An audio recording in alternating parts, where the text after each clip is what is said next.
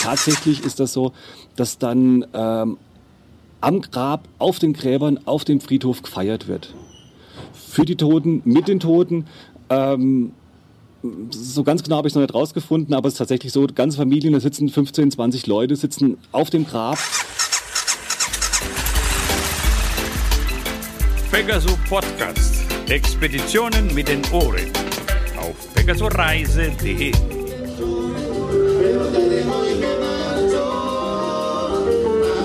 Buenos dias, dies ist der Pegaso Podcast Nummer 53, der Radiosendung im Internet über Abenteuer und Motorradreisen.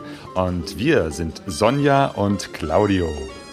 Ja, und ähm, man kann es jetzt einfach nicht mehr leugnen, es wird Winter und draußen ist es schäbig und feucht und kalt. Also mein Onkel würde jetzt sagen, das ist ein schäbiges Spiel und recht hat er. Ja, und ähm, aber wir haben beschlossen, diesem November Blues zu trotzen und zwar mit ähm, ja mit Musik, mit Salsa-Musik aus Mexiko. Ähm, und zwar ähm, können wir jetzt uns nicht mal eben nach Mexiko beamen lassen, aber wir haben jemanden, der uns mitnimmt und zwar auf einer Reise mit den Ohren und zwar ist das der Jörn. Ja, Jörn und sein Freund Stefan, die sind nämlich jetzt gerade unterwegs, ein Jahr durch Amerika. Ähm, der Blog, den sie machen, na, den sie, äh, ja genau, den sie machen, der ist Motorradrunde. Und äh, sie sind gerade in Mexiko, gerade, haben gerade diese Reise gestartet und ja, Claudio hat sich mit den Jörn unterhalten und ja, der wird uns, wie gesagt, jetzt mitnehmen nach Mexiko. Jo. Und wir werden äh, nach dem Interview etwas erzählen über die Finanzierung unseres äh, Blogs pegasoreise.de äh, und werden über Werbung sprechen und unseren neuen Sponsor vorstellen. Aber jetzt geht's erstmal los mit dem Jörn von der Moped-Runde. Ähm, der ist selber auch, äh, wie wir, so ein, äh, ja, Ton- und Klangbegeisterter, hat selber auch ein Aufnahmegerät äh, dabei und von ihm stammt eben halt diese Musik, die wir gerade eingespielt haben.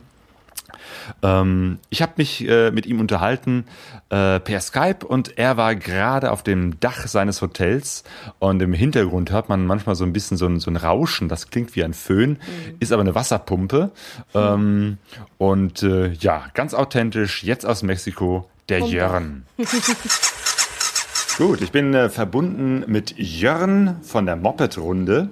Ähm, du bist gerade in San Cristobal in Mexiko. Wo, wo genau bist du gerade? Das ist im, im, südlichen Zipfel, das ist etwas unterhalb von Yucatan im Gebirge. Ist, äh, wird behauptet, dass San Cristobal eine der schönsten Städte in Mexiko wäre. Sie ist mit Sicherheit eine der schöneren. Ich persönlich finde Guanajuato schöner. Riesennachteil hier ist, es ist von allen Seiten von Bergen umstanden. Und ja, da fangen es die Wolken. Also bis morgens um 11 ist Nebel, ab mittags um 1 ist Regen. Also eigentlich das Wetter, was man als Motorradfahrer nicht haben will. Jo. Äh, und du sitzt irgendwo auf dem Dach, ne? weil da irgendwie die Verbindung zu Skype besser ist? Jawohl, ich sitze auf dem Dach von der Wäscherei, weil in unserem Hostel es ist aktuell ein Festivalswochenende und alle Hotels sind ausgebucht. Und wir haben eins gefunden, was ganz nett ist, aber leider kein WLAN hat. Aber der Nachbar, der hat hier ein unverschlüsseltes und der Empfang ist auf dem Dach besser. Also sitze ich jetzt oben auf der Dachterrasse und äh, Skype gerade illegal über den Nachbarn. Ja, ähm, du bist zusammen mit deinem Kumpel Stefan unterwegs für ein Jahr und ihr wollt durch die Amerikas, Nord- und äh, Mittel- und Südamerika reisen, richtig? Richtig. Die Idee von der ganzen Reise war ähm, einfach die Tatsache, dass, dass Motorräder in den USA deutlich billiger sind als in Deutschland Sogar deutsche Motorräder sind da billiger als in Deutschland. Und die Idee ist, nach USA zu fliegen, sich dort ein Motorrad zu beschaffen, dort zuzulassen und dann Richtung Süden zu fahren, je nachdem, wie weit wir kommen. Also wenn wir von San Diego bis Santiago kommen, sind wir zufrieden. Hm, mhm. Ähm, das heißt, ihr habt euch zwei BMWs gekauft. Richtig, die 650er GS. Ähm, die große ist mir eigentlich zu groß, zu schwer, zu teuer. Und die 650er GS ist eigentlich eine der wenigen Enduros, die es in dem Stil in den USA gibt. Es gibt hier eine, mhm. geringe Auswahl, das sind die alten KLRs und die alten Suzuki DRs, das ist also Technik aus den 80ern. Und BMW mhm. ist in dem Sinne konkurrenzlos mit dem Einspritzer, ABS, ähm, die ganzen modernen Sachen. Und das ist die Sache wert, denke ich mir. Ja, gut. Das heißt, ihr habt äh, seid gestartet äh, in den USA und habt euch erstmal diese Motorräder gekauft. Äh, was kostet denn so ein Teil? Ist eine Certain, ne? Das ist eine Certao, richtig.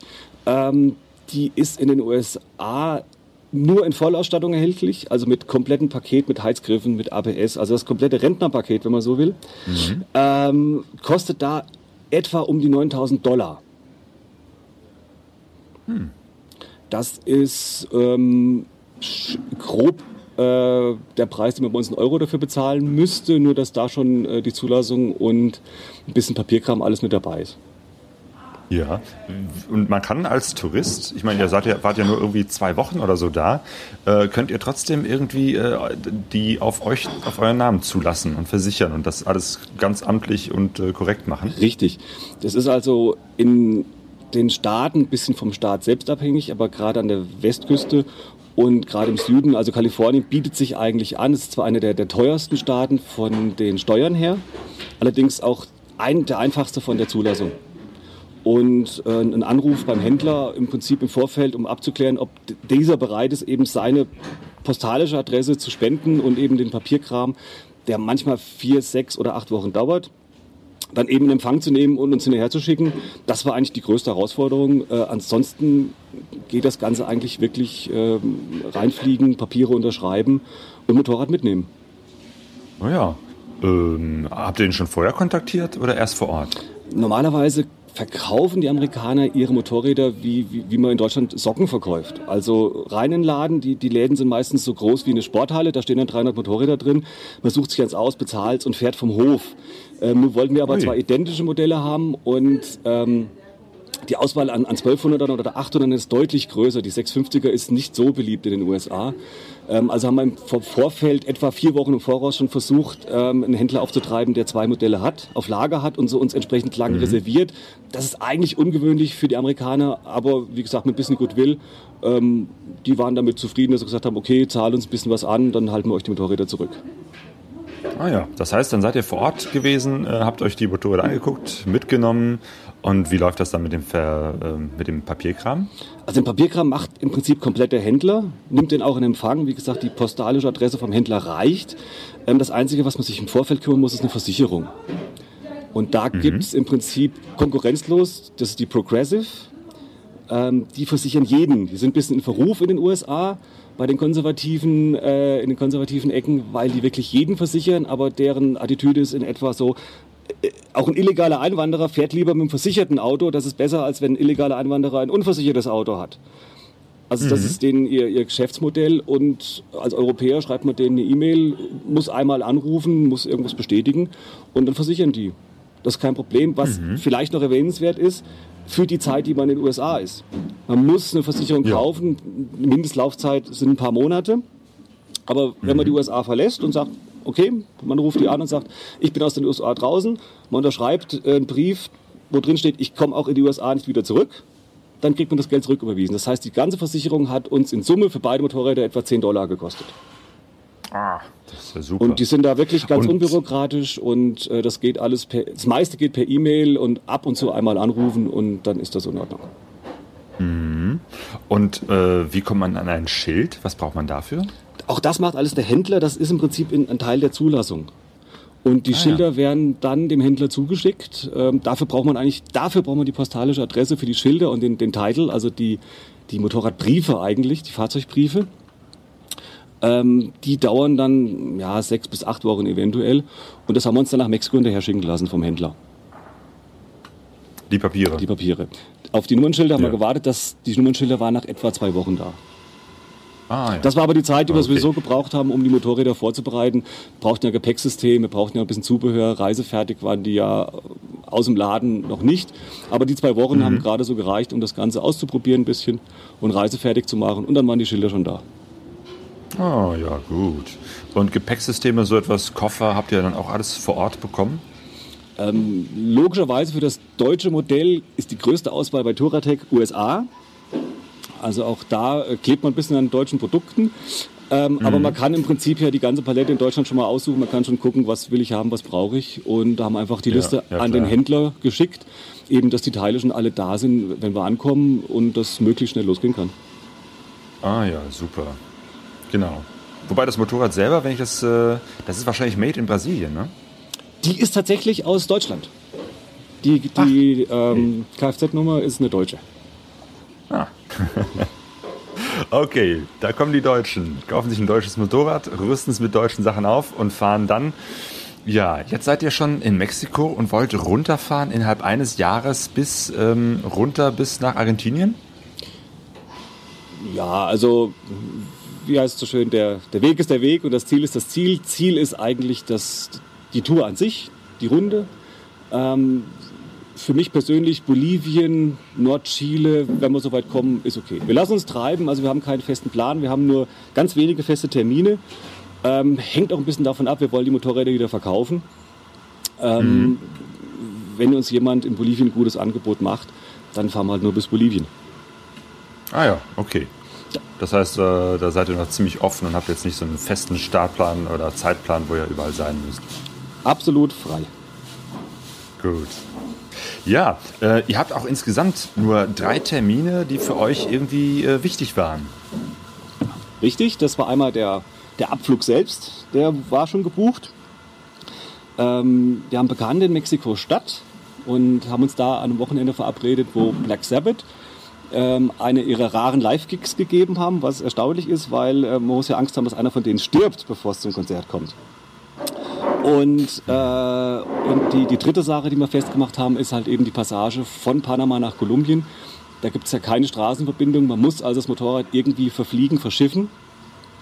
Und da gibt es, äh, sagen wir mal, eine Handvoll Segelboote, die groß genug sind, auch Motorräder mitzunehmen und äh, dann eben ein Segeltörn durch die Karibik mit dem Motorrad als quasi Handgepäck. Hm. Das wird sicherlich auch nochmal ein schönes äh, Highlight sein, da um das Darien Gap herumzufahren. Ganz bestimmt auf jeden Fall interessanter als zu verfliegen. Ja, ja, das glaube ich. Gut, ihr seid jetzt seit äh, ungefähr zwei Monaten unterwegs und äh, ja, habt eigentlich in den USA so die erste Zeit verbracht, um die Motorräder fertig zu machen äh, und seid dann losgefahren. Wie war es, über die Grenze zu kommen? Das war, das war erschreckend einfach. Normalerweise ist ja die, die, Grenze viel Bürokratie für den, der die Grenze überschreitet. Für uns war es umgekehrt ein Problem. Ähm, wir haben versucht, einen Ausreisestempel aus den USA zu bekommen und es gab aber keinen, weil es gibt keinen Borderpost. Wir sind über Tecate gefahren, das ist eine ganz kleine Grenzstation, ein ähm, bisschen abseits von der Hauptroute. Und äh, tatsächlich konnte uns da keiner einen Ausreisestempel geben. Auch die Einreise, das war Samstagmittags. Ähm, die Immigration war nicht besetzt. Ähm, dann wurden wir durchgeschoben zur, zur, zur Fahrzeugeinfuhr, der aber gesagt hat, ja ohne Immi-Stempel äh, könnt ihr das Fahrzeug nicht einführen. Ähm, macht das Ensenada. Das ist Ensenada äh, etwa 120 Kilometer weiter. Bis wir dann allerdings in mhm. Ensenada waren, war da dann schon geschlossen. Da war Samstagmittag. Und der, äh, die Aussage dann, ja, Montag ist Feiertag, also wir öffnen erst am Dienstag wieder als, als guter Deutscher ist man erstmal geschockt und sagt, ja, wir haben hier keine Einreisepapiere und haben alle gesagt, ja, kein Problem, ja, aber dann müssen wir warten bis Dienstag und die gemeint, nö, ihr könnt auch weiterfahren bis La Paz. La Paz sind tatsächlich 1400 Kilometer weiter südlich, äh, aber auch da kann man die Einreise also machen. Das ist also ähm, zumindest auf der Baja California absolut problemlos. Und das hat auch wirklich geklappt? Das hat wirklich geklappt. Also tatsächlich ist die Baja California ein bisschen Ausnahmezustand. Das ist einfach nicht das Hauptland Mexiko. Wenn man von der Baja runter auf die Fähre zum Hauptland fährt, tatsächlich da muss dann die, die Papiere stimmen. Da müssen die Papiere fertig sein, bevor man auf die Fähre geht. Aber den Papierkram kann man tatsächlich in La Paz machen. Ah, und da hat auch keiner gefragt. Wir haben einfach gesagt, okay, hier, das äh, ist zwar schon äh, drei Wochen her, aber in Ensenada, da war gerade geschlossen, da war Feiertag und hier wollten sie uns nicht. Ah, und dann war das problemlos, gab es einen Stempel, halt einfach zwei Wochen später, 1500 Kilometer weiter unten. nicht schlecht. Ähm, genau, die, die Bacha, äh, das ist auch so ein, so, ein, so ein Landstrich an der Westküste. Richtig, die Baja ist, ist eine Halbinsel und äh, gehörte eigentlich früher zu Kalifornien, also zu US und da ist auch der, daher kommt dieser, dieser vereinfachte Grenzverkehr. Das hängt, also ah, das okay. hängt einfach mehr an den USA als an, an Mexiko, weil es halt eben durch die, die Cortesee von Mexiko getrennt ist. Ähm, und von da ist noch sehr viel Amerika mit drin. Hm, okay, okay. Deswegen heißt ja auch Baja California, ja, jetzt verstehe ich. Äh, und da findet normalerweise auch diese Baja Rallye statt. Richtig das ist ähm, dreimal im Jahr, es gibt verschiedene und, und die ganze Baja lebt davon. Also der ganze Landstrich ist im Prinzip äh, von, von diesem Rennen geprägt. Also man sieht auch auf der Straße fast mehr Rallye-Geräte rumfahren als normale Autos. Das ist, das ist ziemlich mhm. interessant. Wir waren jetzt allerdings ein bisschen ja. Off-Season. Ähm, die, die Vorbereitung für die nächste, für das richtig, für das große Rennen, ähm, die starten dann erst im, im November. Die gehen jetzt jetzt los. Mhm. Okay, äh, wie seid ihr unterwegs? Jetzt eben halt mit den zwei Motorrädern. Äh, zeltet ihr, übernachtet ihr in Hotels? Wie macht ihr das? Also momentan in Mexiko, im, auf dem Hauptland sind wir vorwiegend bei, äh, bei schlechtem Wetter unterwegs. Es ist, eigentlich ist die, ist die Regenzeit vorbei. Es, es, sollte eigentlich nicht mehr regnen, aber seit vier Wochen werden wir eigentlich jeden Tag nass. Und von daher ähm, kommen wir eigentlich immer in irgendwelchen Hostels unter oder, oder Hotels. Mhm. Ähm, wir haben ein Zelt dabei, wir haben auch schon am, am, Strand übernachtet, aber momentan hier im Gebirge, äh, die Unterkünfte sind eigentlich immer gut und immer günstig. Also für, für, für 20 Euro kriegt man hier ein Doppelzimmer. Und, und oh ja. da ist jetzt der, äh, der Bedarf an Zeltnächten hält sich dann Grenzen. Ja, klar. Ähm, wie ist es mit Regenklamotten? Seid ihr da gut ausgestattet? Ähm, ja, vor allem hier im Gebirge, wo es wirklich täglich regnet. Also die kommen auch wirklich täglich zum Einsatz. Mhm. Also das sollte man. Wie sind die Temperaturen? Gut, momentan sind wir sehr hoch, wir sind über 2000 Meter. Ähm, ich denke, es ist nicht viel wärmer als in Deutschland. Wir haben jetzt so 11, 12 Grad, es ist hier jetzt mittags um, um 1, äh, es ist bedeckt. Also da braucht er nicht neidisch sein. okay, stimmt. Nee, weil hier ist es ja gerade so, ne, Anfang November, die Temperaturen gehen gerade so leicht unter 10 Grad, okay. Nieselregen, grau. Der Vorteil hier ja, ist allerdings, okay. innerhalb von einer Stunde ist man am Strand. Da hat es dann 30 Grad und die Sonne scheint. Also man hat hier die Wahl. Aha. Irgendwie so etwas hatte ich doch vermutet. Jawohl. Ähm, ja, du hast was geschrieben. Ihr, ihr wart bei Kokos Corner. Was war das denn?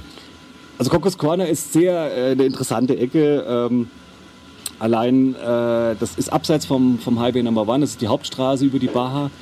Ähm, also wer sich äh, ein bisschen quälen kann, kann auch parallel dazu an der Cortessee entlang die Baja durchqueren. Und das ist die deutlich schönere Landschaft, ähm, äh, macht deutlich mehr Spaß, ist ein bisschen grob zu fahren, ist eine ganze Ecke ungeteert und mittendrin im, im, im Nichts, mitten im, im Gebirge, also in beide Richtungen ist 40 Kilometer lang wirklich nur eine Sandpiste da ist, ist eine einsame Hütte, äh, wo ein einsamer Mensch äh, sitzt, der sich im Prinzip über jedes Auto, was vorbeifährt, und das sind höchstens fünf am Tag, ähm, dann entsprechend freut.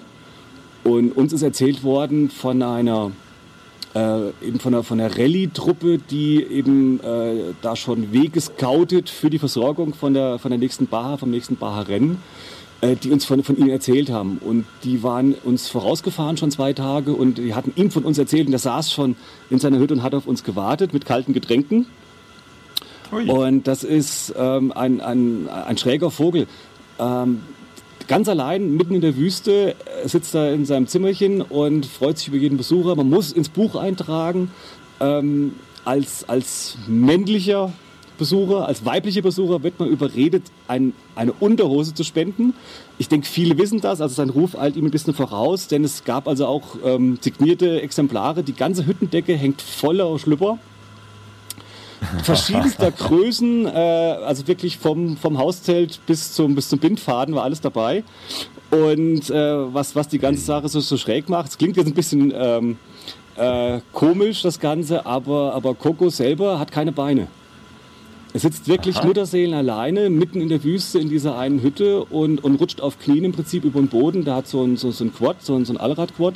Das ist sein, sein bisschen Mobilität, was er hat. Äh, und ansonsten, ähm, ja, wie gesagt, sitzt er da und, und freut sich über jeden Besucher. Also es ist jeder herzlich eingeladen.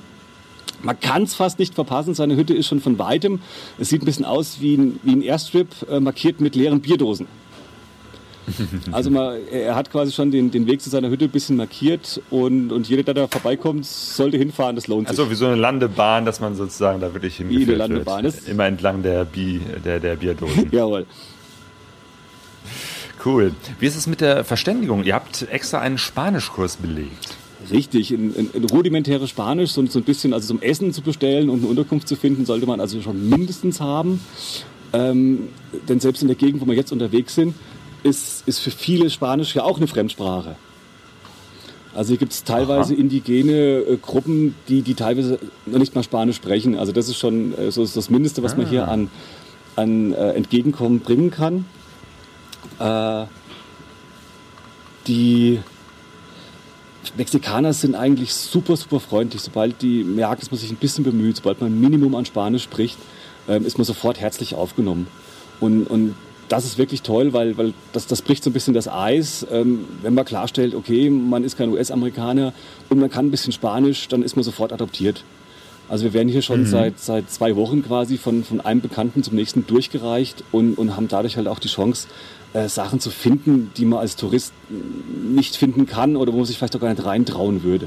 Und das macht natürlich wahnsinnig mhm. Spaß. Also das, das lohnt sich auf jeden ja. Fall.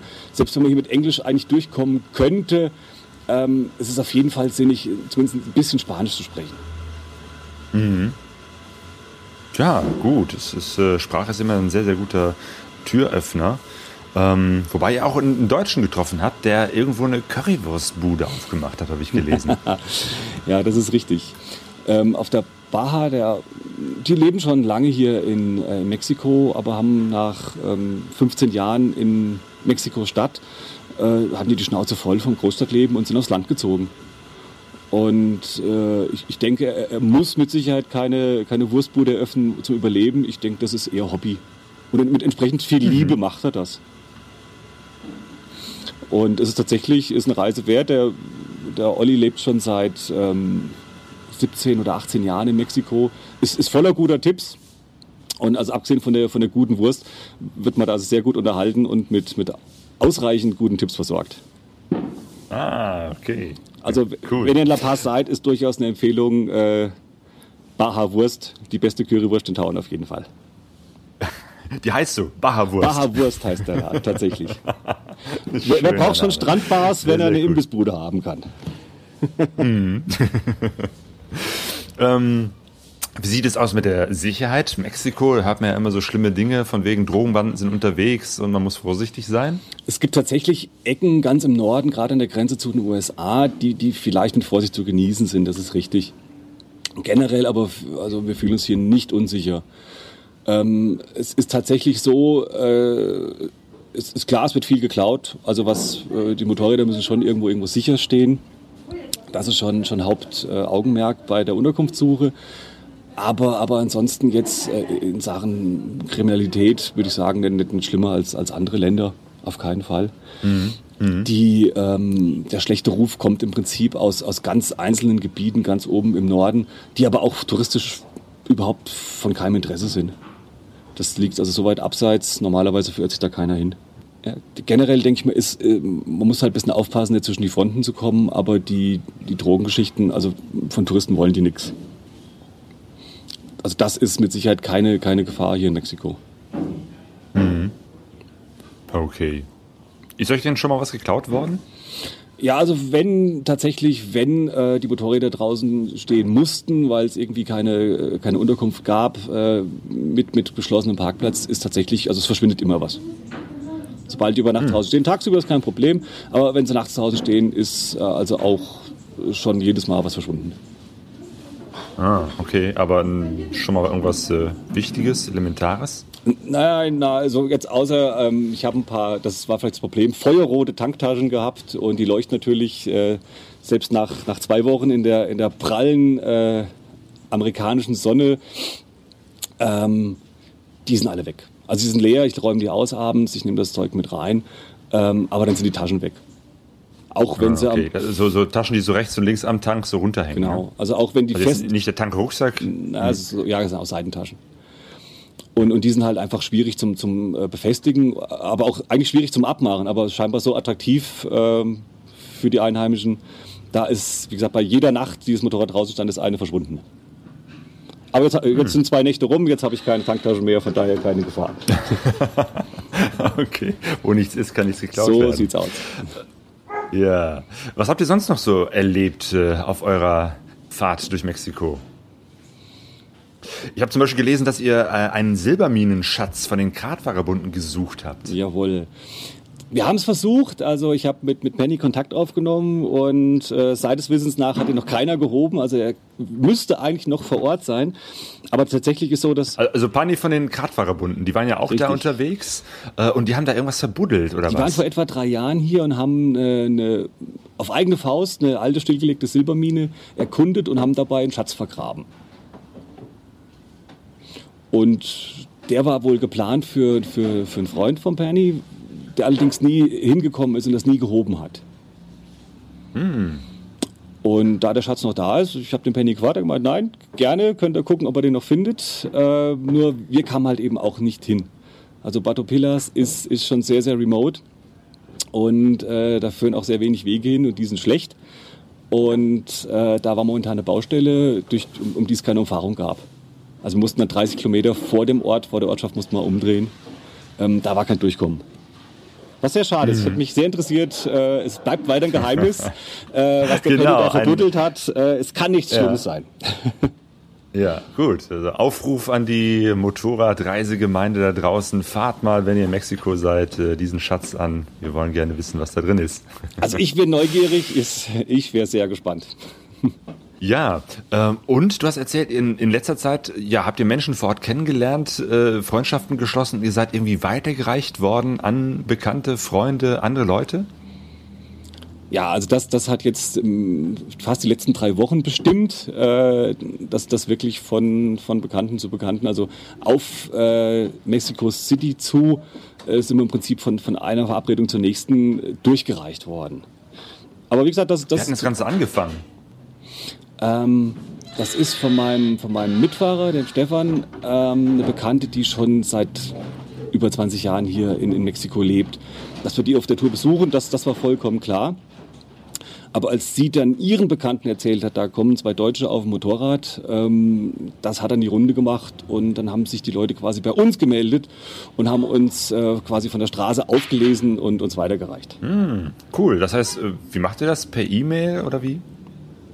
Das läuft meistens per E-Mail. Ah, ja. Nicht schlecht. Also in die meisten Hostels und Hotels, also irgendwo kriegt man hier, wenn man eine halbwegs normale Unterkunft hat, kriegt man ein Netz und also viel Kommunikation läuft heutzutage ganz einfach über, über Skype und, und über E-Mail. Mhm. Ja, versucht doch mal so einen typischen Reisetag von euch zu beschreiben. Ihr seid unterwegs, kommt äh, irgendwo an äh, in der Stadt äh, und sucht euch dann erstmal ähm, ein Hostel oder so? Wie findet ihr das? Also auch da entweder durch Tipps, durch Bekannte, am liebsten natürlich schon mal, wenn, wenn jemand mit dem Motorrad unterwegs war, also wenn die Sicherheit eben da ist, dass, dass auch ein, ein Platz da ist, um das Motorrad unterzustellen. Ähm, meistens machen wir es so, dass wir im Vorfeld ein bisschen recherchieren, sei es nur im, im Reiseführer oder online, auf, auf Reiseseiten also da äh, immer, bin ich immer offen für, für Tipps und versuche auch entsprechend die Tipps dann auf, auf meinem Blog entsprechend auch wieder weiterzureichen äh, von, von schönen Sachen, die wir gefunden haben, ähm, ein bisschen da was zurückzugeben an die Gemeinde.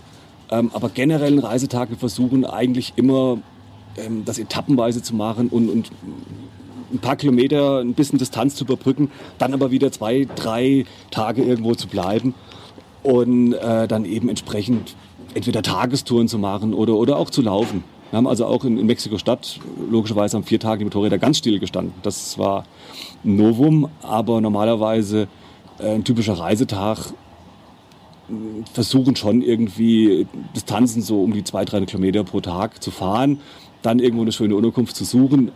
Auf der Strecke, wenn es nur eine Nacht ist, ganz spontan ad hoc wenn es irgendwas ist, wo wir länger bleiben möchten, versuchen wir schon im Vorfeld abzuklären, wo es schön ist, wo es was günstig liegt, wo Platz ist für die Motorräder. Mhm. Oh ja, das klingt sehr entspannt. Äh, ja, das soll es auch sein. Ja, ja, also ne, wirklich äh, irgendwo hast du geschrieben, äh, die Welt sehen und verstehen. Zumindest versuchen, ja. jawohl. Ja, ja gut, ne? es gibt ja auch welche, sagen, die sagen irgendwie in drei Monaten will ich einmal quer von, von Norden bis Süden irgendwie durchgerauscht sein und äh, äh, machen dann hauptsächlich Kilometer, aber ich äh, glaube, euch geht es auch wirklich tatsächlich so ein bisschen das Land oder die Länder kennenzulernen, die so auf dem Weg sind.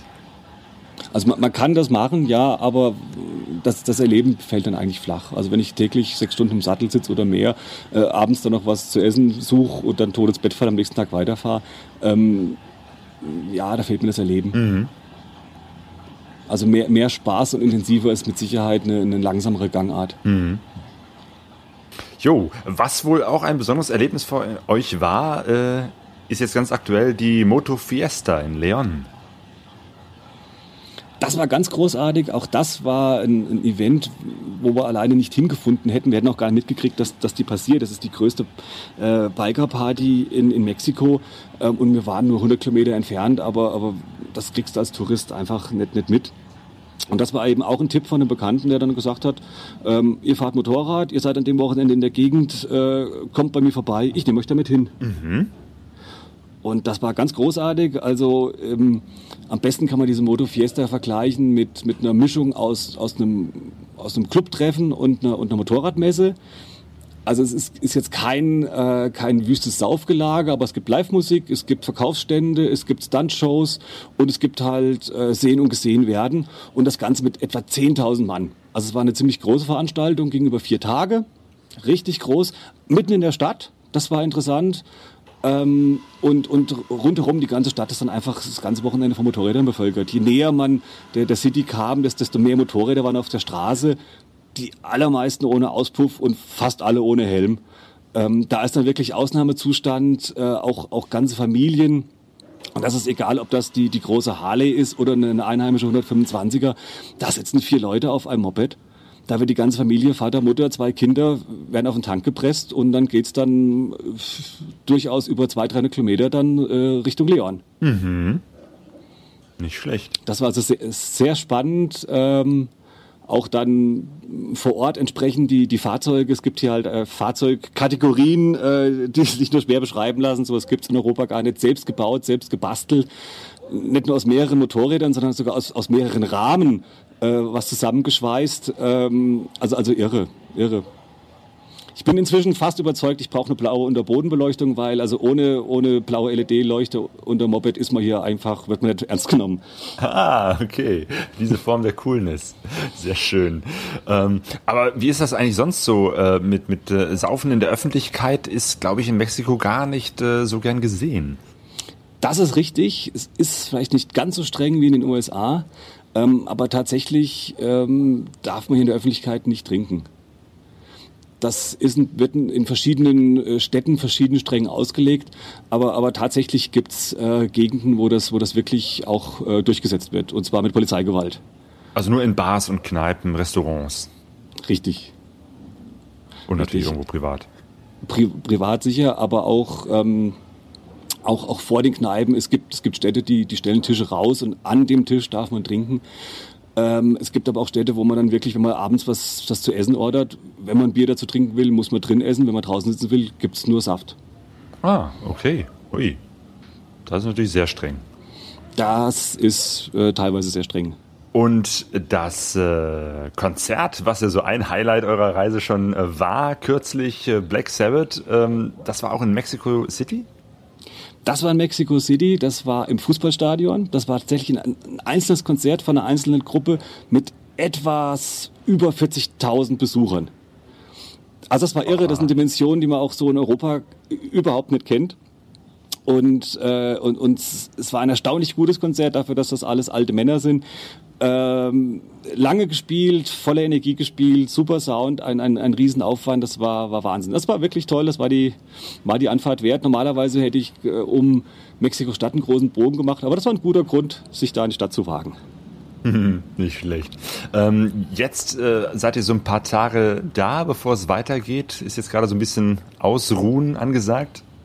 Richtig, also nachdem wir jetzt wirklich drei, drei sehr, sehr anstrengende Wochen hatten mit äh, einem Event, was das nächste jagt, ähm, ist jetzt mal ein bisschen Relaxen angesagt. Wir sind jetzt im Gebirge äh, auf dem Weg Richtung Yucatan. Äh, hier ist ein bisschen Kultur, jetzt hier ist ein bisschen Landschaft, hier ist mehr äh, eine ruhige Gangart, äh, bevor wir dann ähm, Richtung Belize dann wirklich dann aufs, ans Strandleben äh, stoßen. Mhm. Genau. Ganz aktuell ist ja jetzt gerade Dias de las Muertes. Ne? Also jetzt war hier ähm, ähm, Allerheiligen. Das ist da schon etwas äh, größeres Fest.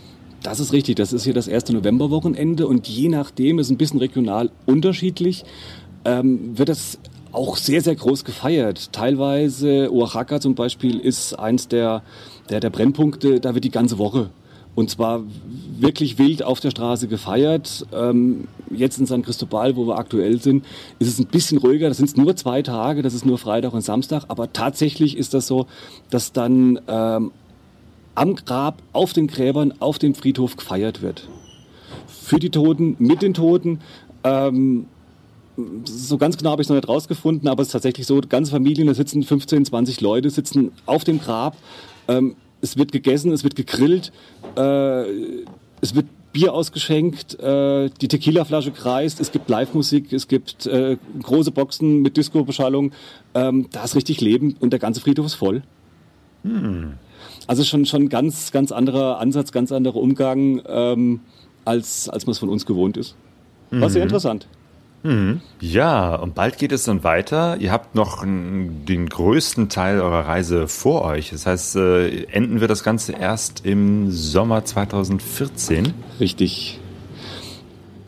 Außer dem, dem einen Termin, eben die Überquerung vom Darien Gap, äh, wir wollen uns treiben lassen. Wir schauen mal, wie weit wir kommen. Ähm, Kolumbien, Venezuela sind mit Sicherheit zwei sehr, sehr spannende Länder. Touristisch noch wirklich noch, noch weiße Flecken auf der Karte. Peru ist, ist einfach super spannend, Bolivien ist super spannend. Also das sind so die Sachen, die auf jeden Fall auf der Agenda stehen ähm, und dann mal weitersehen. Hm. Ihr habt euch dann äh, jeweils ein Jahr freigeschaufelt von euren Jobs. Wie habt ihr das eigentlich gemacht? Habt ihr gekündigt ähm, oder ähm, konntet ihr frei nehmen? Wie habt ihr das organisiert? Also Stefan hat Glück, die Firma wollte Geld sparen, der hat die Möglichkeit, ein Jahr ähm, Auszeit zu nehmen ein, ein richtig klassisches Sabbatical. Ähm, ich habe für eine japanische Firma gearbeitet, da ist sowas eigentlich unüblich ähm, und ich musste kündigen. Also ich habe seit drei Jahren versucht, das irgendwie einzutüten und das hat nicht funktioniert. Und dann war irgendwann die Entscheidung fällig, ähm, mache ich jetzt so eine Reise oder, oder lasse ich es. Und wenn ich so eine Reise machen möchte, muss ich kündigen. Cool. Ja, ist auf jeden Fall eine, eine coole Sache. Ähm, und man kann eure Reise weiter mitverfolgen auf äh, deinem Blog, ne? mopedrun.de. Jawohl, gerne, gerne. Ich hänge zwar ein bisschen zurück mit den Berichten, aber ich versuche ähm, möglichst äh, zeitnah vielleicht jede Woche was zu posten. Mhm. Gut. Ähm, eine wichtige Frage am Schluss, äh, die ich sehr gerne und oft stelle, ist die nach dem persönlichen äh, Gegenstand. Gibt es etwas, äh, auf das du auf keinen Fall auf deiner Reise verzichten wolltest? Also als, als kleines Gimmick jetzt außerhalb der, der, der üblichen Geschichte, natürlich ist das Motorrad wichtig, natürlich ähm, gibt es ein paar persönliche Gegenstände, die ich nicht missen möchte. Als, als kleinen Gag, ich, ich habe einen Audiorekorder dabei, ähm, und, und ich versuche ein bisschen hier zusätzlich zur Fotografie auch noch ein bisschen Atmosphäre aufzunehmen, ein bisschen Sound, ein bisschen Stimmung und das irgendwie bei Gelegenheit auch noch in die Homepage einzubauen. Und das ist eine Sache, ähm, ist es ein Gimmick, ist es ein Gag, mal schauen, ob es funktioniert, aber, aber ähm, auf jeden Fall ist es ganz interessant, auch die Blicke der Leute, wenn man ähm, mit, quasi äh, mit einem Pelzstück in der Hand äh, auf die Leute zurennt, ist immer ein bisschen. Ja, hat auch so eine tote Katze dabei. Eine tote Katze auf jeden Fall und das ist auf jeden Fall immer eine interessante ja. Geschichte. Genau, ja, hatte ich ja schon im Vorgespräch gesagt, vielleicht beim nächsten Interview, das wir machen, äh, vielleicht äh, können wir dann schon ein paar Original-Sounds eurer Reise einspielen, weil ich finde es ja immer spannend, mit Tönen, mit Klängen auch eine Geschichte äh, zu erzählen und von Reisen zu berichten und so eine Atmosphäre mitzubringen, ist, äh, glaube ich, eine sehr wichtige Sache, die oft äh, unterschätzt wird. Ich dachte mir, dass dir das gefällt. Schön, Jan. Ich wünsche dir, ich wünsche euch auf jeden Fall noch eine gute Weiterreise ich bedanke mich für, die, für das Interview, für das Interesse und äh, ja, ich denke, wir hören voneinander. Genau, wir hören voneinander. Adios und buen viaje. Muchas gracias. Adios.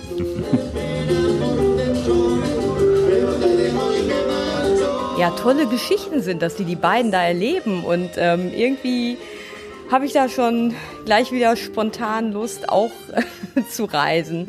Ach man, naja, okay. Aber ähm, was nochmal wichtig ist, ähm, ihr könnt das Ganze natürlich auch verfolgen auf dem Blog der beiden.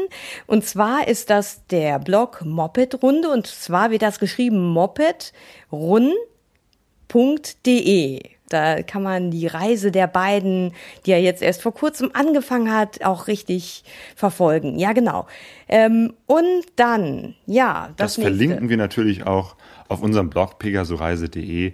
Aber äh, selbstverständlich machen wir das. Genau. Aber was ich auch noch super fand von dem Jörn, und Jörn, danke nochmal, also einfach, dass Jörn gesagt hat, Mensch, ähm, ich schicke euch hier mal einen O-Ton und vielleicht könnt ihr den ja einbauen und ähm, ja, ich finde das einfach klasse. Ne? Wir haben ja schon immer mal wieder gesagt, hey Leute, beteiligt euch, ähm, macht mit bei dem Podcast, indem ihr uns irgendwie, ja, äh, indem ihr irgendwas äh, ja, uns mitteilt, indem wir euch interviewen. Und ich fand einfach, ja, auch diese Idee mit dem O-Ton, dem Salsa super.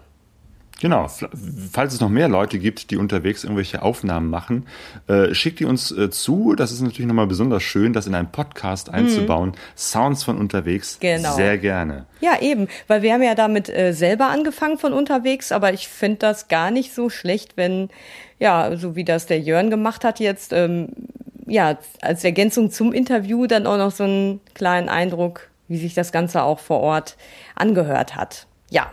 Genau, dann kann man zukünftig Blogs nicht nur äh, sehen, sondern auch hören. Oh. Ähm, apropos Blogs, äh, unser Blog ähm, pegasoreise.de äh, läuft ja über WordPress ähm, und ähm, einige werden es bemerkt haben, äh, dass manchmal auf WordPress äh, kleine Werbung eingeblendet wird und zwar solche, mit der wir eigentlich gar nichts zu tun haben. Das sind eben mhm. halt von dem System selbst äh, finanzierte Werbung. Da haben wir nichts mit zu tun. Genau, manchmal für Autos habe ich gesehen oh. oder irgendwelche Sachen.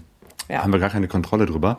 Ähm, weshalb ich gesagt habe vor einiger Zeit, Mensch, äh, das wollen wir eigentlich nicht mehr. Wir wollen äh, selber die Kontrolle über die Werbung haben.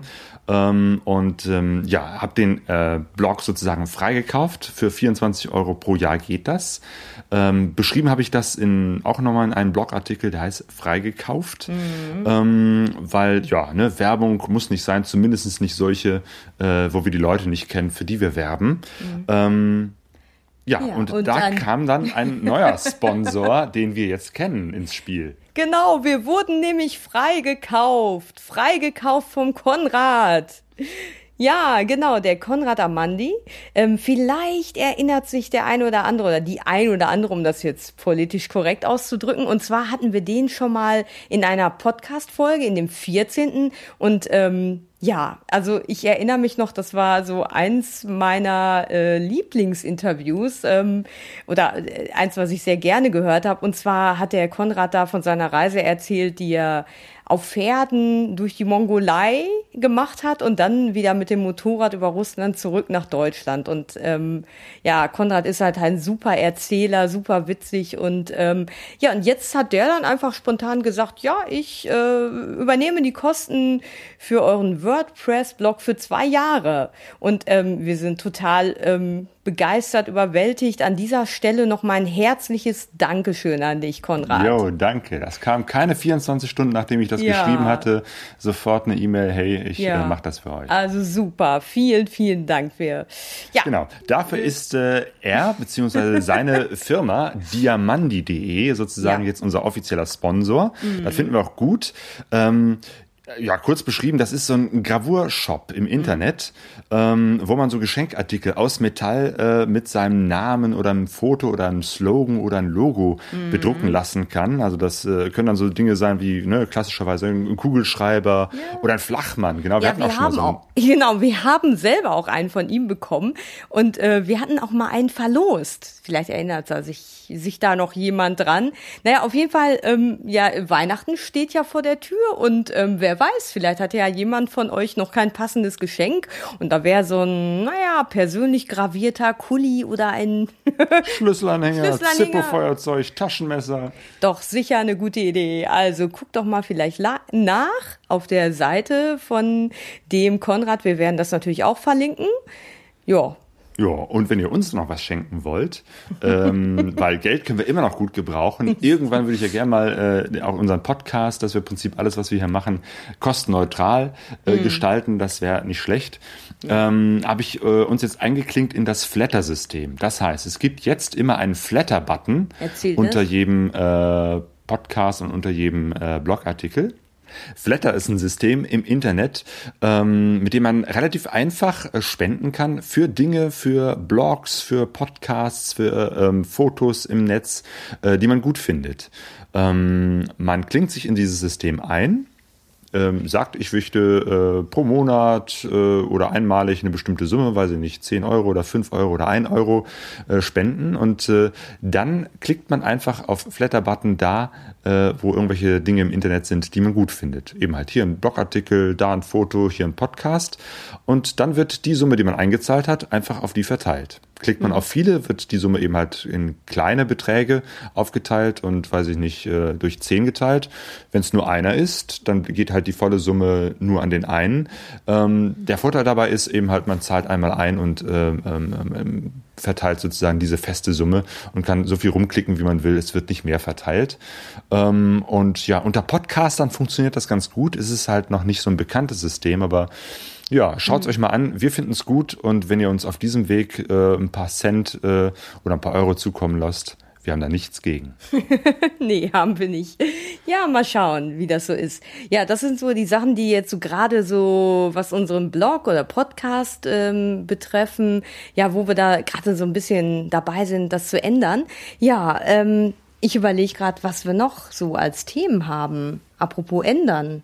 Also ähm, ich weiß ja jetzt gar nicht mehr genau, wie wir das jetzt besprochen haben. In einem, doch in einem Podcast haben wir es besprochen. Und zwar ist es ja so, dass ich eine kleine Simson habe, ein kleines DDR-Motorrad und ähm, das habe ich ja seit ja seit den Sommerferien ungefähr oder kurz vorher. Und ähm, ich habe jetzt auch ja, in der letzten Zeit immer wieder die Gelegenheit genutzt, so ein bisschen auf dieser kleinen Miniaturmotorradmaschine ähm, Motorrad fahren zu lernen. Und genau, so eine 50 Kubik Maschine, ja. die du halt mit deinem normalen Autoführerschein fahren kannst. Ja. Und Sonja macht Fortschritte. Genau, am Anfang sind wir nur auf so einer Brachfläche rumgefahren und dann im Gewerbegebiet, wo nicht so viel los ist. Und äh, mittlerweile war ich auch sogar von Hattingen einmal äh, in Essen. Also das ist schon, ja, das war schon eine Strecke so von einer Stunde oder über einer Stunde. Ein kleines Abenteuer. Genau, da war alles drin. Äh, da waren Kurven, da waren hakelige Abbiegesituationen, Fahren auf Gleisen. Ähm, da war sogar die Strecke des Todes dabei. Wir haben da, das muss man erklären, das so ein bisschen, also es gibt da so eine kurvenreiche Strecke in der Nähe von uns und da steht so ein sehr martialisches Schild, ähm, hier lauert der Tod. das müsst ihr eigentlich nur mal fotografieren. Das ist so geil, ja. das ist eben halt eine Kurvenstrecke und da sieht man einen Motorradfahrer, der so schräg steht und hier lauert der Tod. Allen Ernst. Genau. Ein Verkehrsschild. Ja, genau genau. Und irgendwie ähm, habe ich das aber ähm, mit pochendem Herzen und ganz viel, weiß ich nicht, Bluthochdruck geschafft und das äh, ja hat auch gut geklappt. Also das äh, war schon super und ähm, ja, dann sind wir noch mal so ein paar Touren gefahren. Also am Anfang ist Claudio immer hinten drauf gewesen auf dem Motorrad und ähm, irgendwann haben wir das dann so gemacht, dass Claudio mit der ja mit seiner Maschine vorfährt und ich krieche hinterher und tuckere und fluche, weil ja, weil dieses alte Motorrad doch wirklich ähm, ja nicht so leicht zu handeln ist, in dem Sinne, dass ja die Gänge hängen und dann wird sie am Berg zu langsam und ähm, ja, ist halt eine alte Dame von fast 30 Jahren, die ja schon das ständig irgendein Zipperlein hat. Aber ja, mit der Zeit klappt das jetzt immer besser und ähm, ich bin gerade dabei, ja, bei Fahrschulen zu schauen, ähm, ob es da irgendwo ein passendes, ja, eine Fahrschule gibt mit einem passenden, also sprich tiefen Motorrad. Ähm, ja, es ist noch nicht so ganz ähm, das Richtige dabei, aber ich bin weiter am Suchen und ähm, ja, mal schauen. Also wenn genau, weil das ist, ähm, wer uns noch nicht live gesehen hat, mhm. Sonja ist nicht so groß. Ja, ich bin 1,56 Meter, das steht in meinem Pass. Ähm, und das ist natürlich für die meisten Motorräder ähm, ja schon sehr klein und ähm, ja, selbst äh, so Motorräder, wo andere überhaupt kein, die selbst zehn Zentimeter größer sind, überhaupt kein Problem mit haben. Also muss ich schon gucken, dass ich da überhaupt mit den Ballen auf den Boden komme und ich ja, suche jetzt einfach eine Fahrschule hier in der Nähe, ähm, die ein Motorrad hat, was, ja, wo ich wirklich auch guten, guten Stand habe, dass ich da auch, ja, einfach vom Gefühl her gut und sicher dann das Fahren lernen kann, ja, oder auf einer größeren Maschine lernen kann, weil auf der kleinen, das mache ich ja jetzt mit der Simson, ja. Hey, vielleicht machen wir irgendwann mal eine Motorradreise mit zwei Mopeds. ja, ich habe da doch mal was gehört, da war doch was äh, von Sumatra, mal gucken, also das war ja so der Aufhänger einfach. Genau, Sumatra ja. 2014, wir haben ja. ein Ziel vor Augen. Ja, genau, das war ja so die äh, Idee, ähm, dass wir da hinten, also dass wir nächstes Jahr nach Sumatra fahren wollen und dass da ja kleine Maschinen sind, ähm, 125 Kubikmaschinen und da meinte Claudio dann, ja, das geht da nicht zu zweit, dann musst du schon selber fahren. Und das war dann so der Auslöser eigentlich für die Nein, oder äh, das war so der Anreiz eigentlich für die Idee, den Führerschein zu machen, weil ich da eigentlich schon das länger mit mir rumtrage und wer mich kennt, der weiß, dass Entscheidungen bei mir nie was ist, was ich so ganz schnell und ad hoc treffe, sondern ich brauche da schon mal länger und ähm, ja, da kann so ein Anreiz wie eine ganz konkrete Reise kann da schon mal echt ganz gut sein, um mich so aus meiner trägen, ich weiß noch nicht so richtig, ich entscheide mich mal in den nächsten fünf Jahren Haltung rauszubringen. Ja, ähm. ja das, das, auch das ist Abenteuer. Abenteuer ist immer, wenn man so die eigene Komfortzone verlässt. Oh ja, das, das ist richtig, Claudio. Ja, also so viel dazu. Ich und ähm, ich weiß nicht, ob ich das jetzt schon so sagen sollte, weil wenn ich es jetzt sage, dann ist es ja in der Welt, ne? Was? Aber ist ja nicht schlecht, wir können es ja noch rausschneiden. Was denn? Nein, weil ich möchte eigentlich über meine äh, Erfahrungen, die ich so mache, ähm, bloggen auch, weil bis jetzt war ja das Bloggen immer so Claudios Sache und ich habe mich da irgendwie nie so wirklich für interessiert. Also die die ganzen Artikel auf unserer Seite sind von Claudio. Ich habe da immer irgendwie ja, gedacht, das ist nicht so mein Ding, soll das mal der Claudio machen. Und jetzt dachte ich so, in Zusammenhang mit dem Fahren lernen, möchte ich eigentlich gerne auch so ein bisschen darüber bloggen und da ist jetzt so ein bisschen was geplant. Da genau, schreib mal was, weil wer Motorrad ja. fährt, muss auch bloggen. Ja. So, das ja. Ist, äh, ist ja ganz, ganz wichtig. Und ja. äh, das Bloggen ähm, tut nicht weh und kostet auch nichts, weil es wird ja jetzt äh, bezahlt von diamandi.de. das ist super. Also da bin ich gerade so an einem dabei, an einem Format zu tüfteln, genau. Da ja, vielleicht wird das was demnächst in den nächsten ein, zwei Wochen. Ähm, ja, ja, also da kommt noch was. Äh, ja. Es bleibt weiterhin spannend. Ja. Äh, also folgt uns weiterhin auf unserem Blog, unserem mhm. Podcast, äh, auf Facebook, überall. Ähm, es, es kommt demnächst noch was. Ja.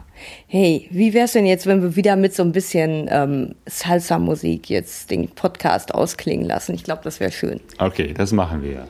Ähm, ja, also bleibt dran und äh, macht's gut. Tschüss, ciao und gute Reise. Genau, an alle verrückten Winterfahrer. Ach übrigens, wir sind ähm, Ende November, ist das doch, ne? ist ja das legendäre Winterreisetreffen von dem Bruno Piliteri und dem Aufspurteam. Und da sind wir auch dabei. Und ähm, ja, da werden wir natürlich auch eiskalt und tiefgefroren, tiefgefroren von Interviews machen. genau, und, und vorher gibt es wahrscheinlich noch einen Podcast, weil äh, ich bin noch mit, auch mit, mit anderen Motorradreisenden gerade im Kontakt ähm, und da wird es demnächst noch ein Interview geben. Also ja, jetzt gab es eine Zeit lang etwas weniger von uns und dafür wird jetzt wieder so in der Winterzeiten wahrscheinlich ein paar mehr Podcasts von uns äh, äh, produziert. Also da kommt noch was. Da kommt noch was. Das ist ein guter Schlusssatz, Claudio. Alle auf der Reise, doch keiner weiß, wohin es geht. Alle auf der Reise. Wir sind alle auf der Reise, wie sie Zeichen. Wir sind alle auf der Reise, alle auf der Suche, die Sehnsucht ist unser Motor. Wir kennen uns nicht. Pegasoreise.de